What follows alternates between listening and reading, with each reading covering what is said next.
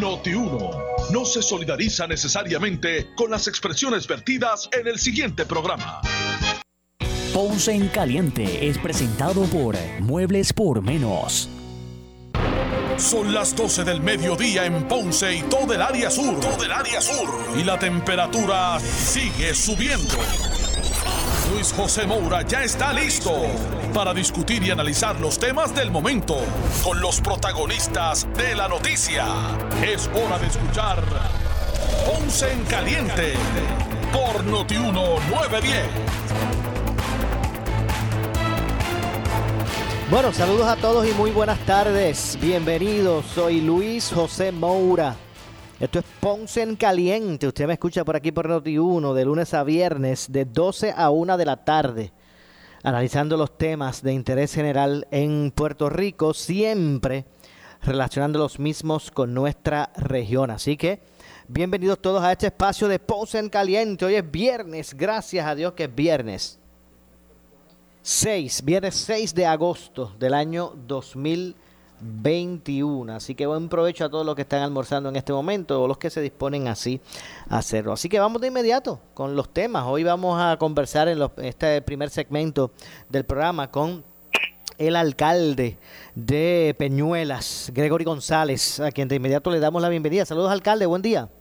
Saludos Luis José Moura y a todos los amigos que están en sintonía. Gracias por la oportunidad. Claro que sí. Gracias a usted, alcalde, por, por atendernos. Hay varios temas que quería plantear y me gustaría iniciar con, ¿verdad? con la orden ejecutiva que, que el gobernador ayer eh, dio a conocer. Estamos en un punto de la pandemia nuevamente álgido. Eh, ha aumentado el, el porciento de positividad de contagios.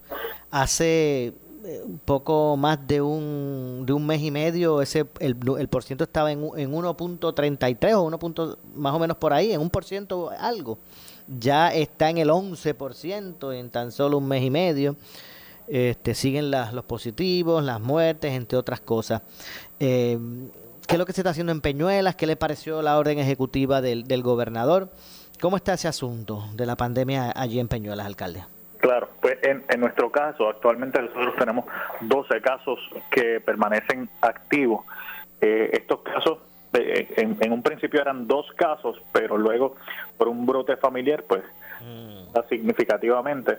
Okay. Eh, pero a, hasta el momento, pues se ha mantenido eh, bajo control. De hecho, Peñuelas fue uno de los municipios que mantuvo hasta prácticamente el día de ayer y anteayer eh, cerca de 1% de, de positividad. Okay. Pero aún así no bajamos verdad la guardia. Nosotros hemos realizado múltiples gestiones y esfuerzos en pro de la vacunación.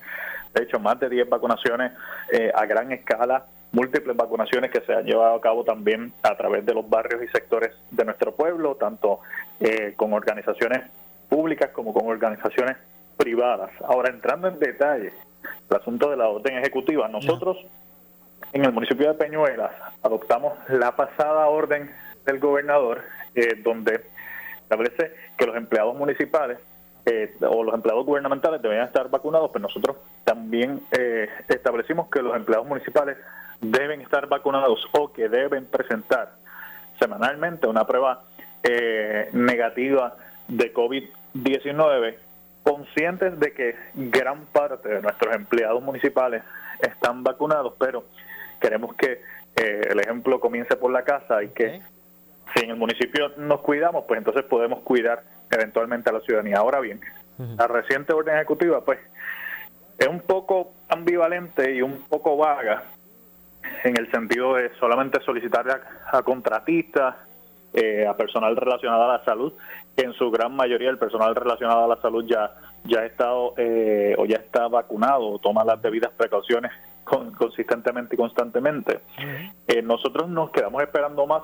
nos queda, quedamos esperando el tema particular del asunto del Departamento de Educación y la vacunación okay. eh, en educación. El gobernador mencionaba que no ha habido brotes en, en las escuelas eh, porque solamente 300 escuelas aparentemente estuvieron abiertas durante durante el verano, pero hay que ver la cantidad de estudiantes que se recibió realmente. Hay que ver también que los niños pueden ser portadores pasivos del virus del COVID-19. Así que nosotros nos quedamos esperando más sobre ese particular de la orden ejecutiva. Ok, entonces usted entiende que realmente no, no, no va a la médula del asunto. Debo entender eso, alcalde. realmente, realmente eh, es, es, algo más bien como para, yo, yo lo diría para tratar de cumplir, con que vean que se, que se está haciendo algo, pero que no estamos teniendo la misma agresividad. El gobernador mencionó que no estamos para, para el lockdown. Yo estoy más que seguro que el lockdown daría otro golpe mortal a nuestra economía, pero también tenemos que eh, velar y salvaguardar la vida de, los puertorriqueños. Y pues, yo sé que el gobernador mencionó y, pues, amenazó con implementar medidas más restrictivas a restaurantes y algunos comercios en particular. Yo creo que no es momento de decir, es momento de hacer para volver a tener control que en su momento tuvimos. Ok, eh, eh, alcalde, ¿qué, ¿qué, usted hubiese implementado? ¿Qué usted entiende que sería, verdad, algo realmente que atacara de forma real el, el asunto? Nosotros, mira, en nuestra experiencia, lo sabes tú y lo saben muchos puertorriqueños que eh, están, están en la calle cada que visitamos eh, restaurantes o que visitamos comercio, eh, veo muchas personas que están utilizando eh, esto, claro está, para extraerse justo y necesario, particularmente luego de tantos embates que hemos sufrido. Pero pero sí hemos visto que ha sido desmedido. Una vez se abrió todo, han vuelto los chinchorreos descomunales, han vuelto todas esas, esas valga la redundancia, esas vueltas que, que se dan con, con este eh, gran grupo de personas que no necesariamente son de un mismo eh, núcleo familiar, que son personas que a veces no toman las debidas precauciones, que van a ingerir bebidas alcohólicas eh, y están sin mascarilla, a veces suben dos o tres palos, como, como dice, y pues de ahí particularmente es que pudiésemos partir la eventualidad. Mayor control, no imponer una ley seca, sino mayor control, quizás el servicio carry out, eh, reducir de nuevo el asunto de los restaurantes y controlar el horario también de la apertura de esos comercios. Ok, así que, que, sería de cierto modo también retomar algunas de las, de las conductas o restricciones que se habían hecho ¿verdad? Eh, anteriormente cuando estábamos en otra etapa de la pandemia, sería eso. Exactamente, y que resultaron. Que tuvieron, tuvieron sus resultados. Por ejemplo, en el caso de, de Peñuelas, en cierto momento en el que se abrió prácticamente, se dio luz verde a, todos los comercios eh, o en un principio cuando los comercios podían operar, nosotros implementamos que fuese modalidad carry out, es decir, que los, los restaurantes en Peñuelas, en lugar de recibir a los comensales dentro del local, que fuese solamente buscas tu comida y te retiras a, consumirla en tu hogar o en tu vehículo. Y también eso, pues, de cierto modo colaboró con los contagios y evitó la propagación también en nuestro pueblo al tener que las personas eh, descubrir su mascarilla, el estar tocando la superficie y así sucesivamente. Entiendo. Entonces, pues eh, hay un gran porcentaje de ciudadanos en Peñuela. ¿Cuál es el porciento, disculpen, si es que se, si es que sabe, aproximado de, los vacunados en Peñuela? con, hay, hay otra cosa que hay que mencionar y hay que ser bien claro, y es que hemos visto que el Departamento de Salud ha sido muy lento en la actualización de los informes, no solamente del COVID, sino también eh, de las personas vacunadas. Tengo que decirte... Eso me, debe, eso me hace pensar que tal vez el número que debe estar diciendo por ahí el Departamento de Salud a usted como que no le satisface. Definitivamente, definitivamente. Hace, sin mentirte, Moura, hace como, como tres semanas o quizás un poco más que hemos visto que el número del Departamento de Salud se mantiene prácticamente eh, igual referente a los vacunados en nuestro pueblo. Actualmente en Peñuela son cerca eh, de 9.000, 9.200 vacunados según el Departamento de Salud por la primera dosis, 8.000 con la con la dosis completa. ¿Qué sucede? También eh, se saca un por ciento de vacunación en general de toda la población, sin eh, considerar que los niños menores de 12 años no pueden vacunarse. Eso nos posiciona con, con unos por ciento menores nosotros estamos en la calle, y te digo esto porque nosotros estamos en la calle constantemente, mi equipo de trabajo está prácticamente todos los días realizando censos de vacunación. Nosotros estuvimos no hace tanto en Tallabó Encarnación y cerca de un 90% de los residentes de Tallabó Encarnación se vacunaron. 10% que entonces algunos varían de que no quieren vacunarse porque no creen en las vacunas y otros que no tenían la facilidad y nosotros canalizamos y coordinamos para que pudiesen vacunarse. Nosotros estuvimos cerca eh, el, el, pasado el pasado miércoles estuvimos en el sector Quebradilla, que es uno de los lugares más remotos ¿verdad? De, del pueblo y gran parte también de ese sector se ha vacunado y es lo que hemos visto en la calle. Aquellas personas que no han podido, hemos hecho el esfuerzo para vacunarse. Que queda por hacer más y que todavía falta mucha gente por vacunar, estamos conscientes. Pero hay unos números ahí que no cuadran, ni con las estadísticas del COVID, ni con la vacunación. Entiendo. De hecho, alcalde, de las personas que se han negado, por ejemplo, del municipio, empleados municipales, si, si es que hay, este, ¿Qué es la, excusa que más prolifera? Digo, no la excusa, déjeme corregir porque esa no debe ser la forma de referir. De, ¿Cuál es la razón que, que, ellos eh, eh, esbozan para, para no vacunarse?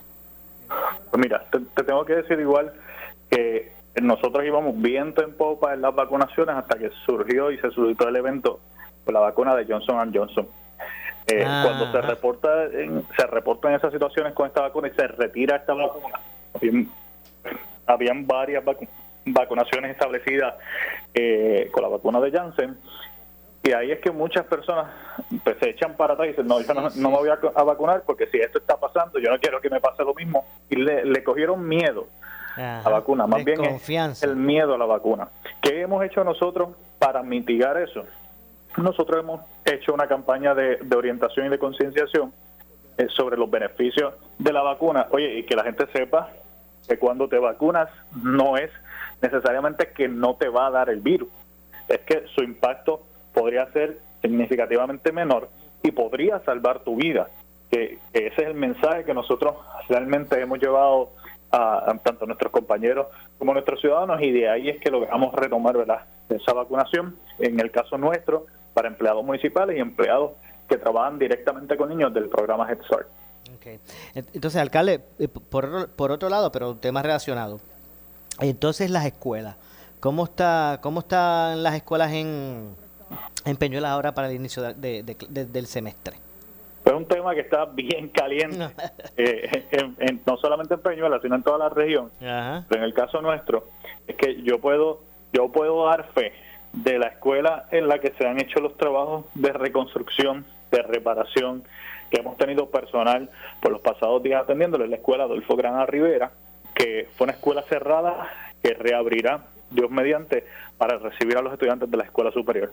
El resto de las escuelas, educación ha indicado que sí, que ellos han inspeccionado, que han dado visto bueno, que tienen algunas situaciones, pero que mientras reciban a los estudiantes van a estar eh, trabajando a la par con la reconstrucción y atendiendo esos asuntos que le, que le aquejan. Yo no creo no creo ni conveniente, no creo justo y no creo que sea eh, producente que, nosotros tengamos estudiantes tomando clases y a la misma vez escuchando los, ruidos, de los taladros, de la, si hay que tumbar las paredes, que pueda haber un accidente, eh, que podamos poner en riesgo a esos estudiantes. Pero para que tú tengas una idea, hay una escuela en Peñuela que atenderá muy probablemente eh, a dos escuelas en, en, una.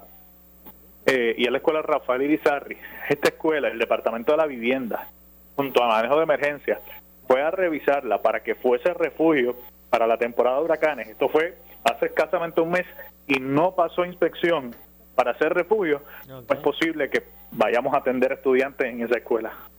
Ok, claro, no parece que, que esté que sea consono con, con un, edificio era apto para, para recibir eh, estudiantes. Eh, así que entonces, ¿qué es lo que finalmente va a pasar? Discúlpame, se entrecortó la llamada. ¿qué, entonces, qué es lo que finalmente va a pasar, alcalde? Pues realmente, realmente no sabemos, porque eh, nosotros le cursamos una carta al secretario interino de Educación, le cursamos una carta al gobernador también para que reconsiderara la posición de abrir eh, esas escuelas que no han sido atendidas adecuadamente, porque entendemos que la medida en que ellos van a estar atendiendo no es lo correcto y no es lo adecuado, eh, para que reconsiderara. Yo te puedo dar fe y te puedo asegurar que la escuela Adolfo Gran Rivera ha sido reparada, todavía Al día de hoy están por allí los muchachos verificando que todo esté en orden, eh, que todo, que no le haga falta nada al asunto de la reconstrucción. Maura, en cuestión de menos de un mes, nuestros empleados municipales repararon la escuela del programa Rivera. Nosotros en esa carta le indicamos al gobernador y al de Educación, diga, estamos disponibles para reparar, eh, para reparar el resto de las escuelas. Lo que ellos consideren necesario, eh, nosotros tenemos ingenieros que inspeccionan, que verifican que realmente eh, lo que está establecido, los daños que tiene, sean, sean esos y nuestro personal lo trabaja en la mayor brevedad, pero que se debe tener conciencia que es la vida de nuestros niños la que está en riesgo. Entonces, ¿ustedes no pueden pedir esas escuelas, las traspasen a Peñuela, que usted las administre, alcalde? Yo quisiera, yo quisiera, pero tú no tienes idea de lo mucho que nos, nos ha costado que nos pasen eh, algunas estructuras al, municipio para poder eh, continuar administrándolas. De hecho, luego de múltiples gestiones, desde pasadas administraciones, de Walter Torres eh, y el pasado cuadrenio, finalmente la escuela Adolfo Grana eh, pasa al municipio como un contrato, pero el municipio la cede educación para que puedan utilizarla durante este año. En lo que se hacen las reparaciones a la escuela superior original, porque nuestro proyecto para esa escuela Adolfo Grana precisamente atender áreas relacionadas a educación eh, y establecer allí un super refugio para no tener que estar después mendigando y buscando otro, otros lugares para poder recibir a los ciudadanos. Así que yo estoy dispuesto y disponible.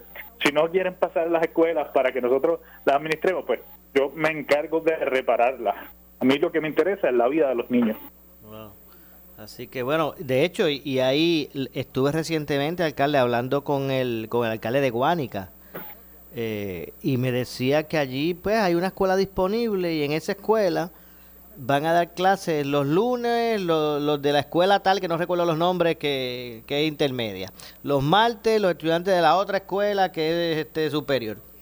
Los miércoles, y así van a estar de lunes a viernes. O sea que los estudiantes en Guánica van a tomar clases presencial más que un día a la semana.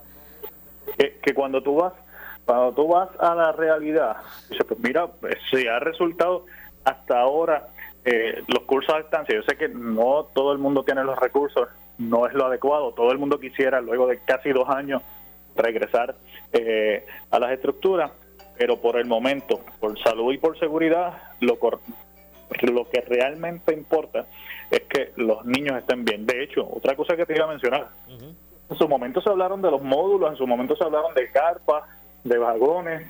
El municipio eh, tiene un diálogo con educación y dice, mira, yo te puedo dar estos terrenos sin ningún costo para que establezca allí los módulos, los vagones, lo que quiera establecer para atender a los niños y no tener que meterlos en las escuelas peligrosas. Tenemos el centro de convenciones. Si tú quieres, eh, también puedes utilizar el centro de convenciones para recibir a, estudiantes o para establecer ahí escuelas, pero ellos quieren trabajar de otra forma.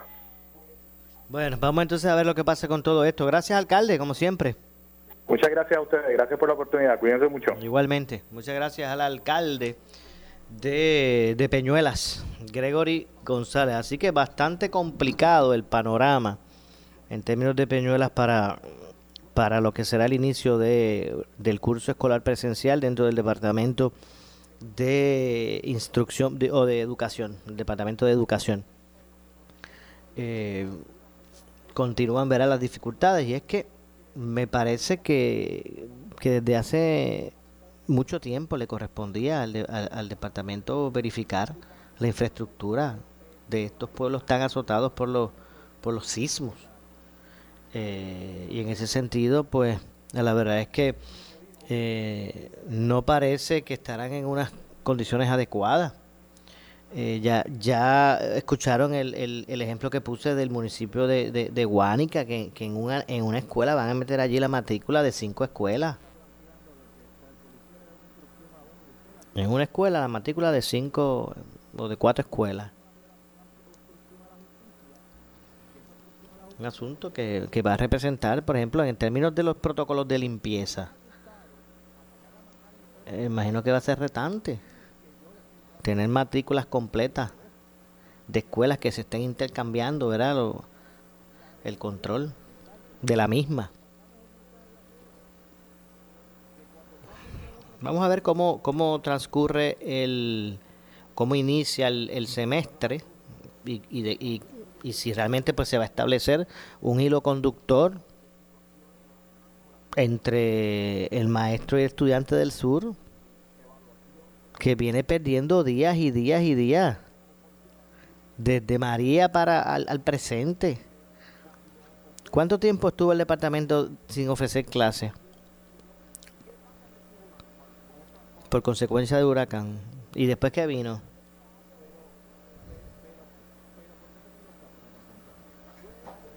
Terremotos, pandemia. ¿Están? O sea, hay que, hay que evaluar el, el, el grado de, de rezago que deben estar los estudiantes del sistema público.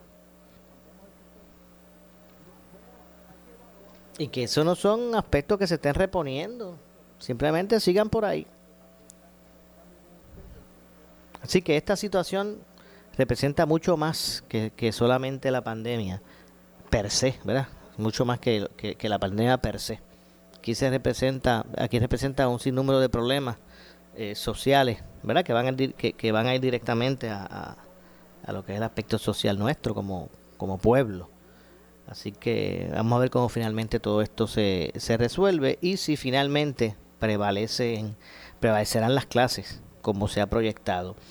Eh, porque si bien es cierto que el gobierno no se ha expresado o no ha expresado otra cosa que no sean ah, el 16 empiezan las clases como se programó el gobierno no ha, ¿verdad? no ha hecho expresiones dirigidas a dar otra impresión que no sea esa.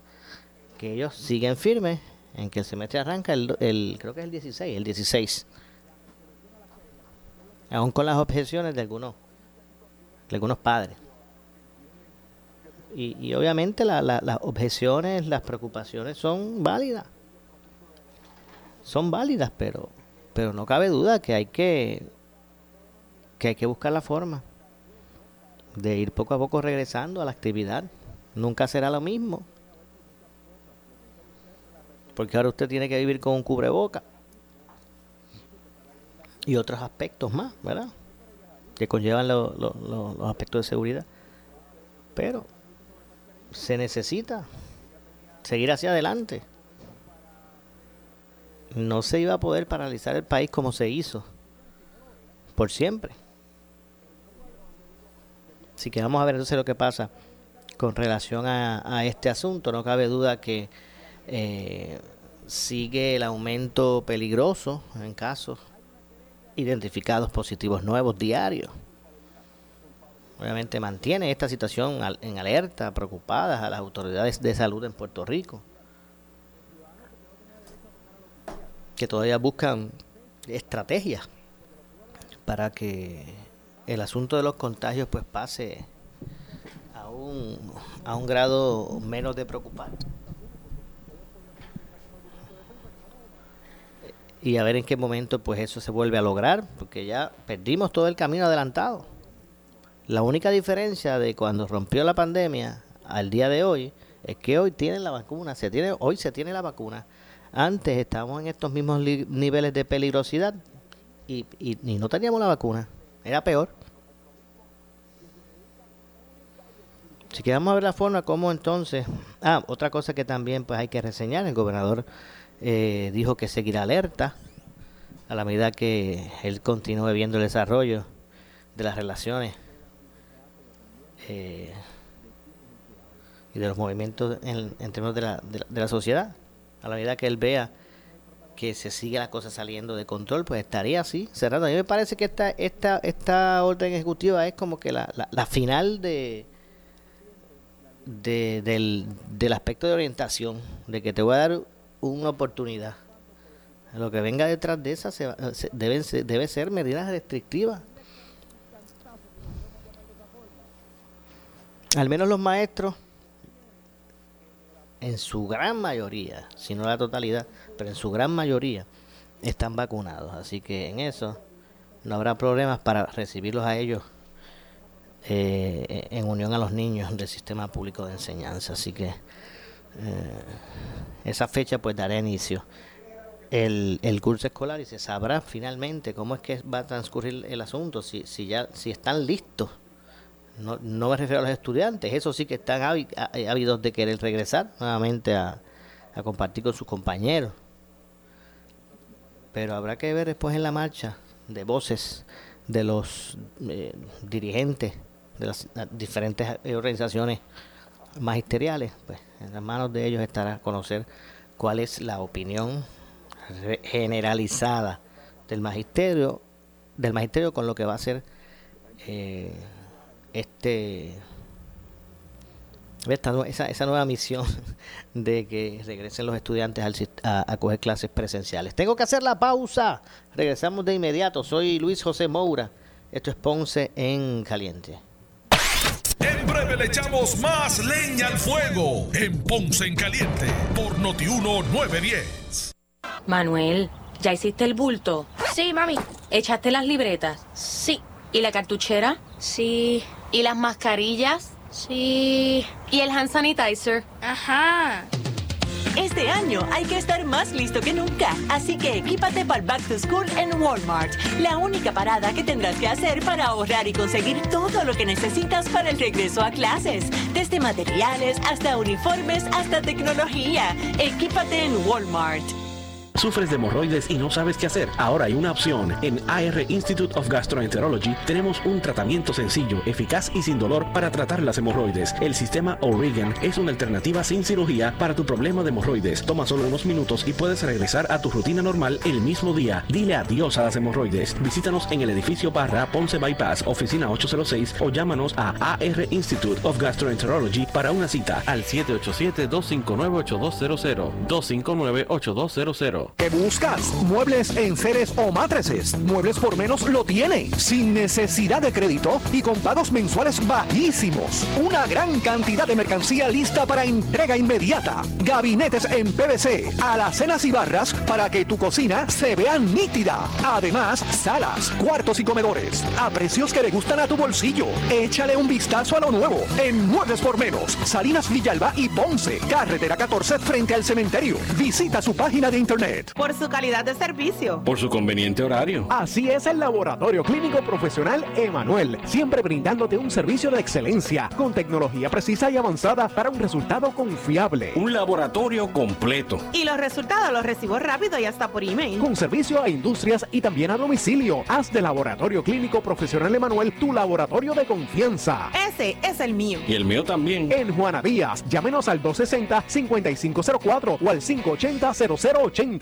Continúa el verano con los especiales de Selectos. Visítanos hoy. Pechugas de pollo torricos en mitades con hueso de Puerto Rico frescas, 87 centavos libra. Papas para cocinar, MMM, paquete de 5 libras de Canadá, 4 por 5 dólares. Arroz grano mediano Goya, paquete de 3 libras, 97 centavos cada uno. Fresas Driscoll's US en base de una libra, 2 por 4 dólares. Cómprale de aquí. Primero lo nuestro. Supermercados Selectos. Más artículos al mejor precio. Especiales válidos del 5 al 11 de agosto de 2021. Detalles en la prensa. Atención empresario, te invitamos a ser parte de la Cámara de Comercio del Sur y goza de los beneficios. Plan médico grupal diseñado para pymes, con cuatro opciones de cubiertas y costo de primas más bajos. Envío de promoción a sobre 500 contactos y desarrollo de relaciones de negocio, entre otros. Llama al 844-4400 y forma parte de la Cámara de Comercio del Sur desde el 1885, brindando servicios a la comunidad empresarial del sur de Puerto Rico. Únete hoy. En estos tiempos de nuevos retos sociales y económicos, tienes que estar bien asesorado. Por eso sintoniza todos los miércoles a las 8 y 45 de la mañana en el programa A Palo Limpio, Tu Dinero Seguro, con Ángelo Díaz, experto en seguros y planificación financiera, y Pedro Astacio, porque en la crisis no se improvisa. Teléfono 787-220-7775, 220-7775. Necesitas una enfermera, una ama de llave, necesitas un médico, pañales desechables, suplemento alimenticio o medicamentos.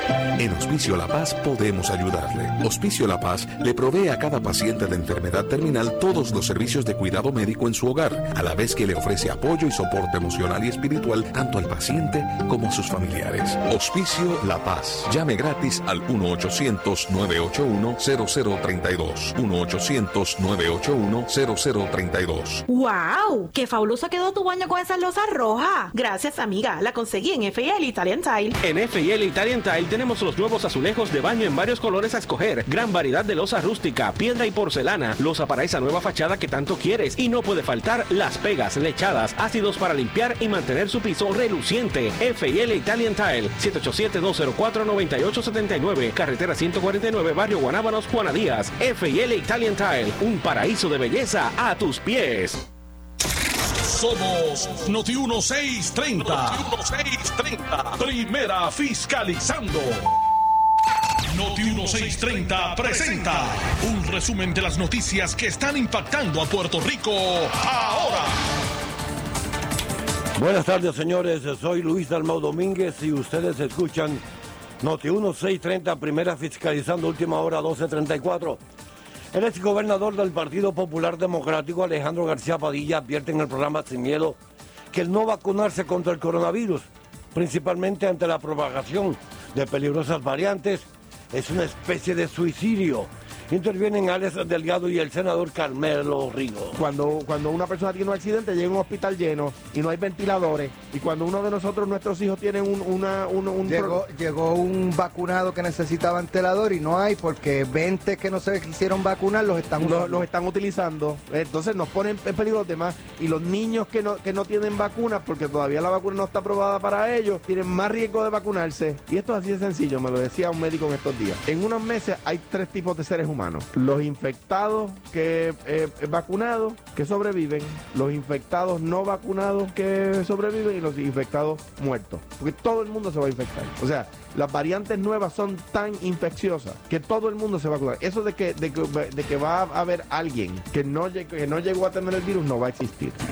Por lo tanto, mire, usted no se ha vacunado, la probabilidad de que usted muera es alta, la, probabilidad de que usted nos llene el hospital es alta. La y qué triste que usted quiera que, eh, que quiera eh, suicidarse de esa forma. Pero, pero encima de eso, los, no, oye, es, la verdad. jugar a la ruleta rusa. Es verdad. Es jugar a la ruleta rusa. Es drástico lo que acabas de decir. Es verdad. Y, los religiosos que no quieren que la gente se vacune, o que no promueven que no se vacunen, no creen en la eutanasia, ¿verdad? Exactamente. Que Dios es el que quita la vida. Exactamente. Ah, eso, contradicciones. Es, eso es suicidio. Poderse vacunar y no vacunarse es suicidio. Noti 1, última hora, 12.36.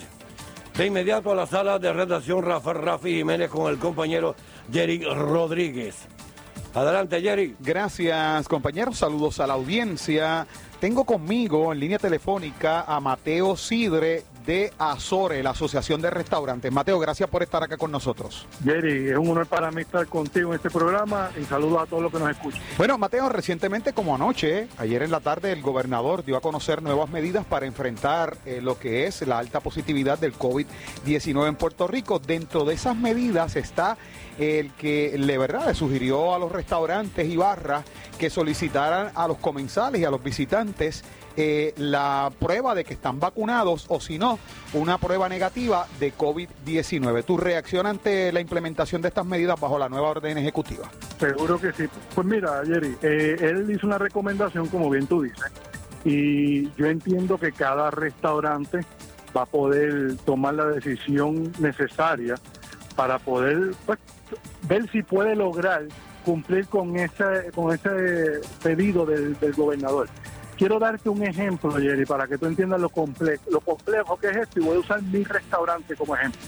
La semana pasada llegó este varón con esta dama y su hija. Su hija parecía que tenía como 15 años.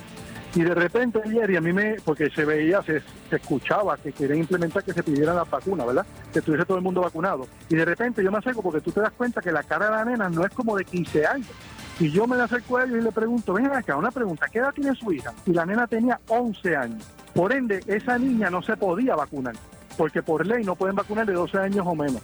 ¿Cómo tú puedes controlar eso? Te voy a dar otro ejemplo más. Imagínate que tú eres inmunocomprometido de una enfermedad que a ti no te interesa que todo el mundo sepa y vienes a comer a un negocio de comida ¿Cómo yo, yo voy a tener que tener un empleado para pedirle evidencia a esa persona, que es una persona adulta, para que entonces pueda entrar al negocio a comer? Y si la persona tiene que compartir esa información con ese empleado, que es un empleado que le estoy poniendo para, para hacer un spot check, tiene que darle esa información a ese empleado. Esto no es tan fácil como, como decir, ok, pues mira, tú sabes que vamos a pedirle la prueba a todo el mundo. ¿Sabes? Es un poco más complejo. Un negocio, un restaurante que funciona solamente por reservaciones, que a lo mejor los padres no van a ir con sus hijos menores de 12 años, debe ser mucho más fácil, ese puede implementarlo. Pero hay otros que no, es, es bien complejo. Pero yo te puedo asegurar algo a ti, la industria de restaurantes, desde el primer día, ha estado operando bajo estrictos protocolos para asegurarle tanto el bienestar a los clientes como a nuestros empleados. Y qué casualidad, Jerry, que cuando esto estaba en hospitalizaciones en 32 nada más, en el, eh, había solamente 30 hospitalizaciones, los restaurantes seguían operando de la misma manera. Nosotros no hemos bajado la guardia y nosotros no vamos a bajar la guardia.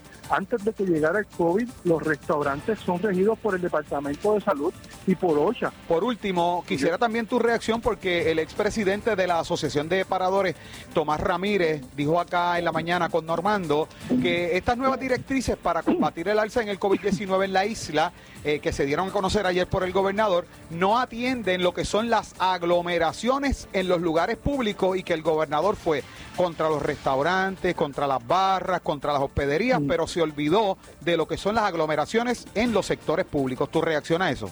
Yo concuerdo con él, concuerdo con él y definitivamente yo creo que el gobernador nos usó como ejemplo cuando a lo mejor tuvo que haber dicho en, en general, ¿verdad? Pero usó la industria de restaurantes y de barras como ejemplo. Pero sí quiero aclarar algo aquí y quiero felicitar al gobernador de una medida que empezó ayer. Toda persona que pida un certificado médico tiene que por obligación estar vacunado para que le den el certificado médico. Ahora lo que hay que unir las fuerzas para poder vacunar al que está afuera. Nosotros en Azores estamos reuniéndonos para ver qué podemos hacer y se han hablado de dar descuentos a todo el que se vacune en ese mismo día se han hablado de, contratar artistas que sean parte de este movimiento y que te puedas tomar una foto con artistas si vienes y te vacunas ese mismo día. Bueno, pues muchas gracias a Mateo Sidre, presidente de la Asociación de Restaurantes, por haber estado con nosotros. Que pase excelente día, Mateo. Gracias a ti, Jerry, y saludos a todos los que nos escuchan. Buen día. Noti 1, continúa. En breve le echamos más leña al fuego en Ponce en Caliente por Noti 1 910. Comienza el Back to School renovado y motivado tras mejores horas de sueño gracias al triple descuento de la fábrica de matres Global. Obtén un 50%, 25%, 11.5% de descuento al precio regular de tu nuevo body comfort ortopédico y multiplica tu descanso con hasta 15 años de garantía incluida. Ah, y súmale que la entrega es gratis. Además, matres ortopédicos desde 99 dólares. Esta oferta es válida hasta el 10 de agosto en sus 19 tiendas, incluyendo su nueva tienda en Guayama en el Molino Shopping Center. Pregunta por sus programas de financiamiento disponible hasta 60 meses, 0% APR o compra hasta 3 mil dólares y llévate la mercancía en la web a tu casa sin verificación de crédito. Ciertas restricciones aplican. Detalles en las tiendas. Globalmatres.com 787-837-9000 787-837-9000 Buenas noticias, Laboratorio Clínico Profesional Emanuel en Juana Díaz reabre sus puertas en barrio Río Cañas Abajo, carretera número 14. Luego de meses en remodelación, volvemos con nuestro servicio de excelencia y más cerca de ti. Visítanos desde las 5 y media de la mañana y abierto los sábados. Laboratorio Clínico Profesional Emanuel en Juana Díaz, un enlace entre el médico y su salud. Barrio Río Cañas, 580-0080. Y también en Guayabal, 260-5504. Síguenos en Facebook.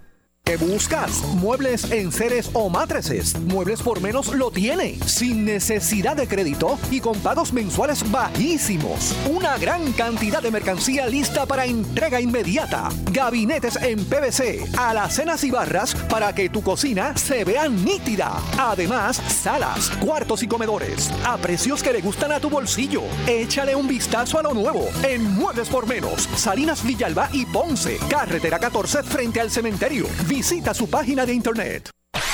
El área sur está que quema. Continuamos con Luis José Moura y Ponce en Caliente por el 910 de tu radio. Bueno, estamos de regreso. Soy Luis.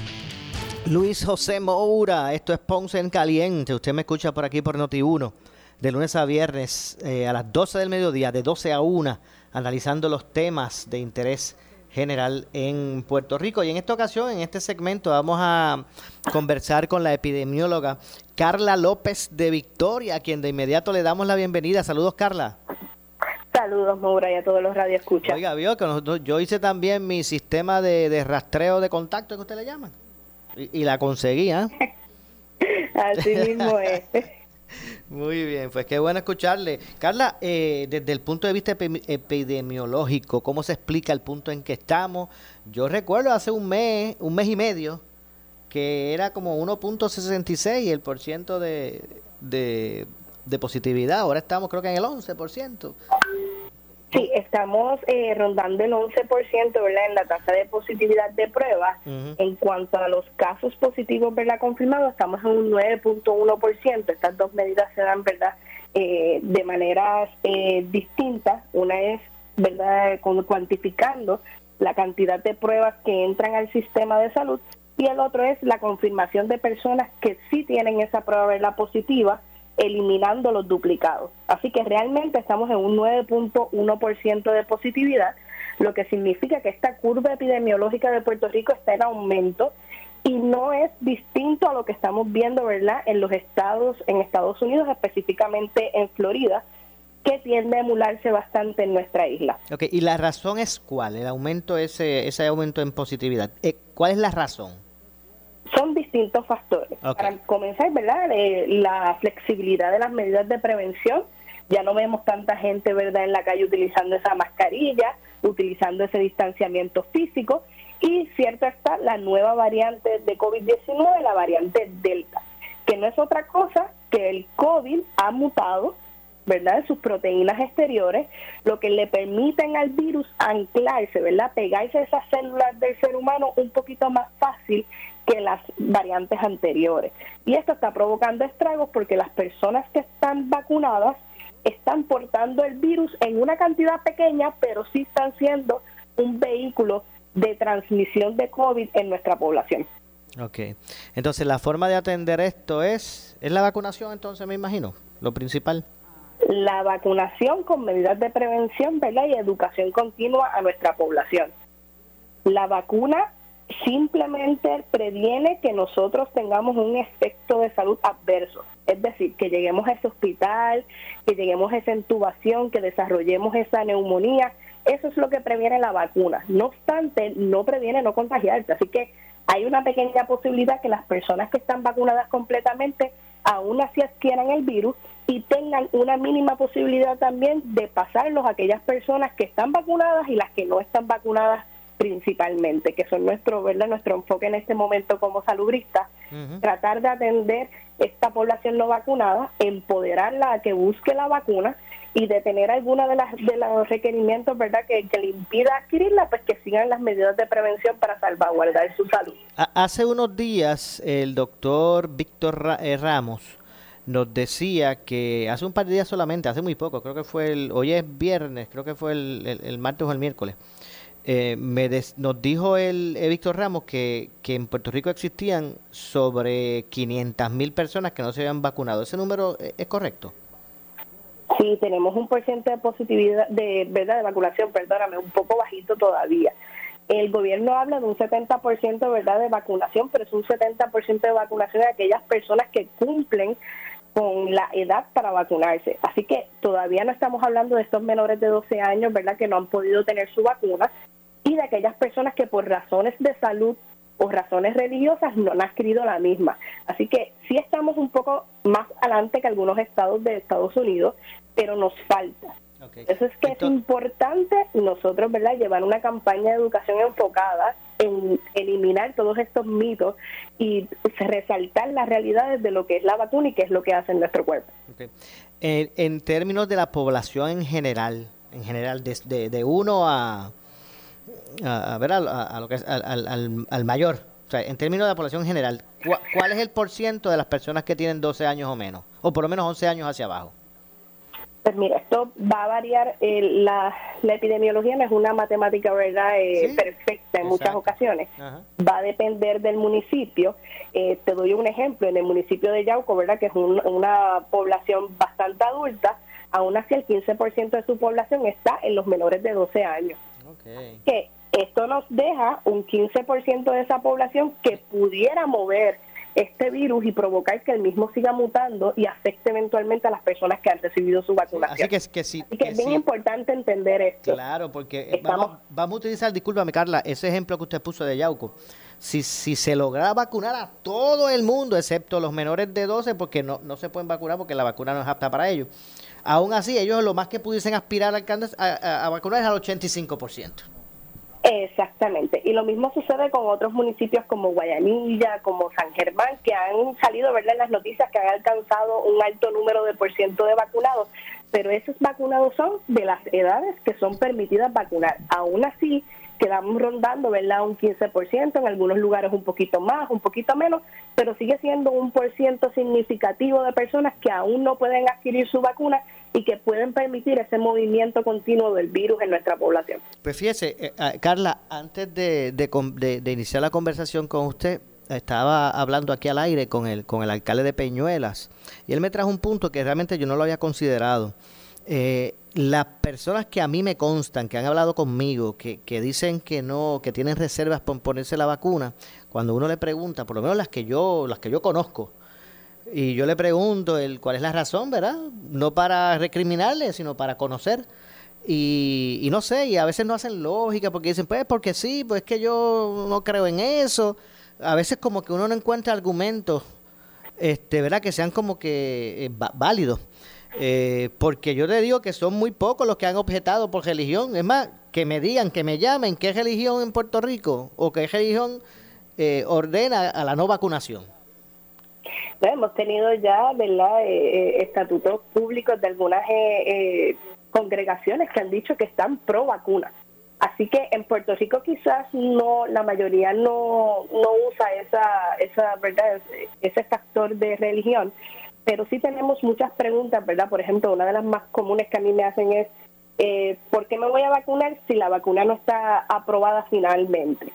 Pues mira, la, la contestación a esa pregunta es que sí está aprobada. Lo que pasa es que bajo la FDA hay un proceso de papeleo, de oficialización que toma de uno a dos años, inclusive puede durar un poco más.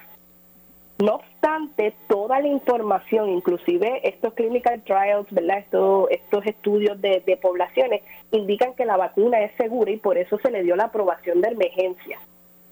Simplemente no se ha dado la final porque el papeleo toma un tiempo que no se puede obviar. Eso es un proceso que toma un tiempo y que finalmente vamos a ver que ellos van a sacar un, ¿verdad? Un, documento oficial aprobándola finalmente sin ningún cambio, porque ya lo que está aprobado es suficientemente seguro para que la para que la población, ¿verdad? La adquiera y adquiera esa inmunidad que tanto necesitamos para combatir el COVID-19 en nuestra isla. Otra pregunta que sé que o argumento que algunas personas utilizan, por ejemplo, luego que ocurriera lo que ocurrió con la de Jensen, la de la de Johnson Johnson, que se llegó hasta retirar y después no, se volvió a... Eso creó una, una preocupación en mucha gente y dice, yo no voy a que experimenten conmigo. Eso también ha, ocurrido. Claro, sí. Todos tenemos que estar ¿verdad? conscientes de que las vacunas siempre tienen un por ciento bien pequeñito, casi siempre es menos del 0.01% de probabilidad de causar algún efecto adverso. Esto siempre va a ocurrir. Lo mismo ocurre para otras vacunas que nos hemos estado poniendo ¿verdad? por las últimas décadas. Así que por eso es importante que si usted tiene alguna pregunta de que si usted es apto para adquirir la vacunación, vaya a su médico, hágase pruebas, mira a ver, ¿verdad? Si usted es paciente de alguna de las condiciones que pudiera desatar esta, e, esta ¿verdad?, a efecto adverso y luego entonces vea la posibilidad de vacunarse.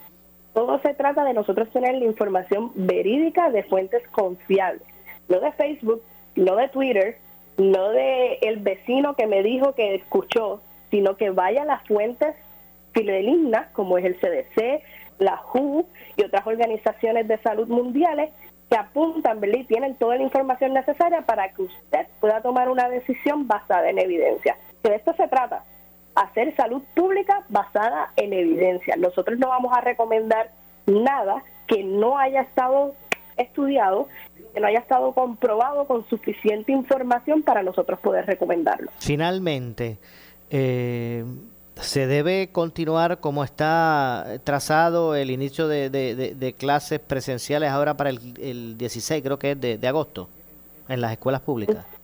Yo entiendo, ¿verdad? Y esta es mi, mi opinión bien personal, que debemos eh, sentarnos a la mesa y discutir po- posibles, ¿verdad?, eh, cursos de acción.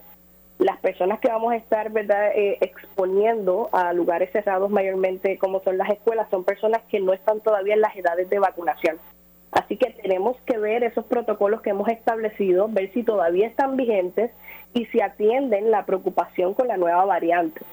Así que yo le exhortaría, ¿verdad?, a todas las personas, eh, incluyendo a los padres de estos niños, que se eduquen, que refuercen esas medidas de prevención antes de mandar a sus niños a las escuelas y que se aseguren de que cada una de las escuelas consta con su protocolo y con el material específico para atender cualquier tipo de emergencia que pueda suscitar en cada uno de los planteles de nuestra isla. Entiendo, bueno. Carla, la verdad que agradecidos eh, aquí en Noti1 por esa valiosa información y gusto en escucharte nuevamente. Gracias, Carla. Igualmente, linda tarde para todos. Igual, muchas gracias a la epidemióloga Carla López de Victoria. Hacemos la pausa, regresamos con el segmento final. Le echamos más leña al fuego en Ponce en Caliente por Notiuno 910. ¿Qué buscas? Muebles en seres o matrices. Muebles por menos lo tiene. Sin necesidad de crédito y con pagos mensuales bajísimos. Una gran cantidad de mercancía lista para entrega inmediata. Gabinetes en PVC, alacenas y barras para que tu cocina se vea nítida. Además, salas, cuartos y comedores a precios que le gustan a tu bolsillo. Échale un vistazo a lo nuevo en Muebles por Menos, Salinas Villalba y Ponce, carretera 14 frente al cementerio. Visita su página de internet.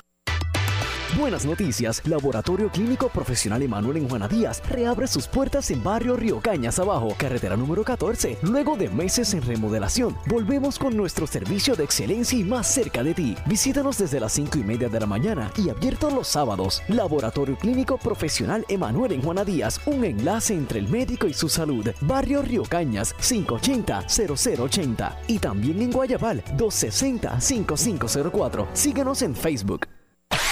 El área sur está que quema. Continuamos con Luis José Moura y Ponce en Caliente por el 910 de tu radio. Bueno, ya en nuestro segmento final no nos resta más que despedirnos. Que tengan un excelente fin de semana. Yo los espero como de costumbre este lunes, este próximo lunes con más aquí en Noti1 de 12 del mediodía a 1 de la tarde en este espacio de Ponce en Caliente. Eh, soy Luis José Moura, tengan un excelente fin de semana, pero usted amigo, amiga que me escucha, no se retire nadie, porque tras la pausa, ante la justicia, ahí estará el ex juez Ferdinand eh, Mercado y el ex jefe de fiscales José Capo. No sé si será Jerry, yo creo que es Jerry el que estará, nuestro compañero Jerry eh, Rodríguez, el que estará en la moderación. Así que tengan todos muy buenas tardes. Ponce en Caliente fue traído a ustedes por Muebles por Menos. Escuchas WPRP 910, Noti 1 Ponce. Noti 1 no se solidariza necesariamente con las expresiones vertidas en el siguiente programa.